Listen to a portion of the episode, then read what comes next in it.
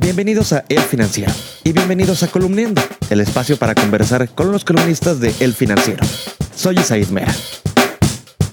La renuncia de Germán Martínez al IMSS y la dura carta donde cuestiona severamente Hacienda sacudió al gobierno de la Cuarta Transformación. Para analizar el tema hoy nos acompaña Pablo Iriart.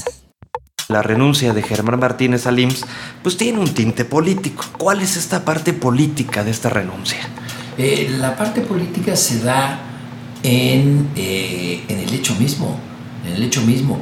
Veo una lucha al interior del gabinete eh, de quienes están encargados de, las, de áreas sustantivas para el bienestar de la población con los que son los encargados de evitar que haya déficit.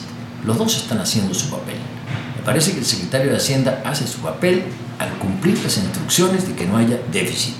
A él le piden que saque dinero para refinerías, que saque dinero para trenes mayas, que saque dinero para muchas otras eh, gastos del gobierno y que ahorre, que quite eh, presupuesto de donde se pueda recortar. Y tiene que recortar en todos lados. Uno de esos lados fue el sector salud. Ahí es donde debe intervenir el presidente de la República para decirle al secretario de Hacienda, ahí no se toca, porque es la vida, literalmente la vida, el dolor físico de millones de mexicanos. Pero si el presidente no da esa instrucción, el secretario de Hacienda sigue con las tijeras hacia adelante.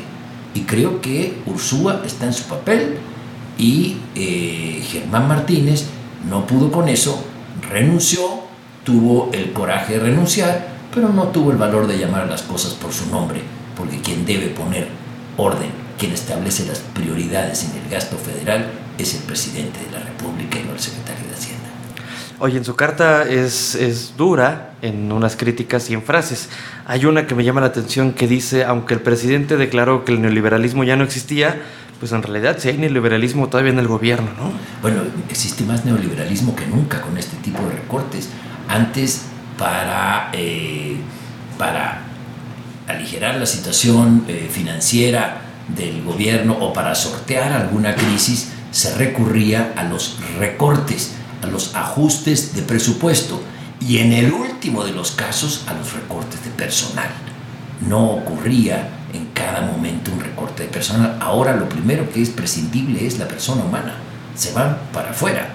Y lo que vemos ahora que está siendo prescindible es el dolor humano, es decir, la las medicinas, los médicos, los administrativos de los centros de salud que pueden ser despedidos o se les recorta el presupuesto como se les ha recortado, aún siendo habiendo estado aprobado por el Congreso, se congelan 700 y tantos millones de pesos para los hospitales de especialidades, entonces la gente con cáncer, la gente con que tiene que hacerse trasplantes, la gente que tiene eh, VIH-Sida, esa gente queda totalmente marginada. Son los prescindibles del sistema. Eso es el neoliberalismo, que haya gente prescindible.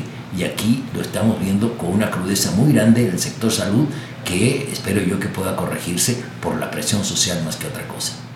Oye, ya nombraron un, un sustituto, Zoé Robledo, que a mí me da la impresión de que puso a alguien con quien no se va a pelear y alguien que más bien parece dirá sí, señor presidente, y, y no tendrá problemas. No sé, ¿qué, ¿qué opinas tú del sustituto? Sí, que es un soldado del presidente, como lo decía hoy algún colega en una, columna, es un soldado del presidente sin ninguna experiencia administrativa, desde luego cero experiencia médica. Su, eh, su carta de presentación es ser una persona con, sentido común y totalmente obediente a lo que diga el líder un funcionario en ciernes. Tal vez Zoe Robledo llegue a ser un gran funcionario público, pero un joven que está en, gestación como servidor público, ponerlo a dirigir el IMSS, donde hay 80 millones de derechohabientes, me parece eh, clara la prioridad que es la lealtad política. La columna Uso de Razón de Pablo Iriart la puedes leer de lunes a viernes en las páginas de El Financiero y también en www.elfinanciero.com.mx. Me despido, soy Said Mera, pero nos escuchamos muy pronto.